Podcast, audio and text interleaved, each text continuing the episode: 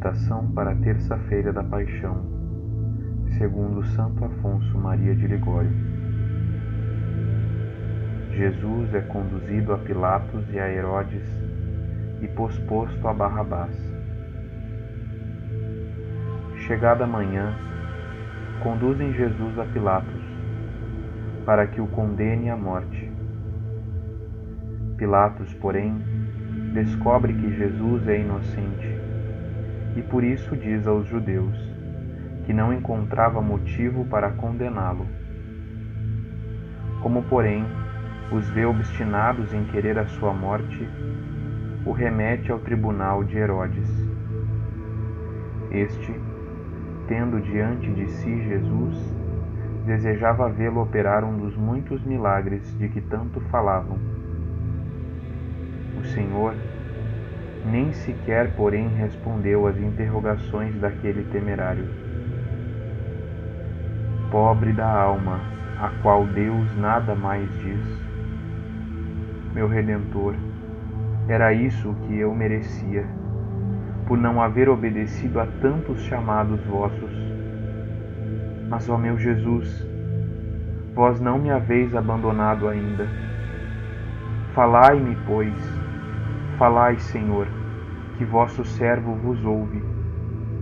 Dizei-me o que desejais de mim, que eu quero fazer tudo o que vos agradar.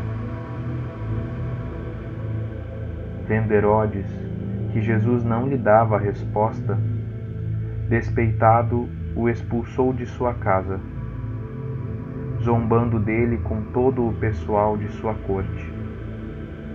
E para maior desprezo, o revestiu com uma veste branca, querendo assim designá-lo como louco, remetendo-o em seguida a Pilatos. E assim é Jesus levado pelas ruas de Jerusalém, revestido com aquela veste de escárnio. Ó meu Jesus desprezado, faltava-vos ainda essa injúria de ser tratado como louco Ora, se a sabedoria eterna é assim tratada pelo mundo, bem-aventurado é aquele que não se importa com os aplausos do mundo e não quer saber de outra coisa senão Jesus crucificado, amando as dores e desprezos, exclamando com o apóstolo: Não julgueis saber coisa alguma no meio de vós, senão Jesus Cristo e este crucificado. Os judeus tinham o direito de exigir do governador romano, na festa da Páscoa, a libertação de um réu.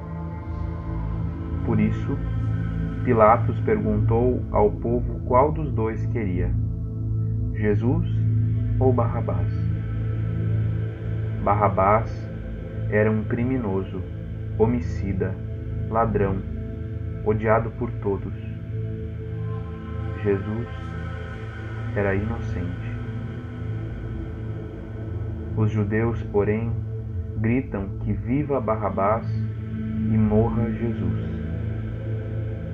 Ah, meu Jesus, eu também assim falei quando deliberei ofender-vos por uma satisfação qualquer, tendo desprezado a vós por qualquer gosto miserável e para não perdê-lo, não me importei com perder a voz, bem infinito. Mas agora eu vos amo acima de qualquer outro bem, mais que a minha vida. Tende piedade de mim, ó Deus de misericórdia. E vós, ó Maria, sede minha advogada.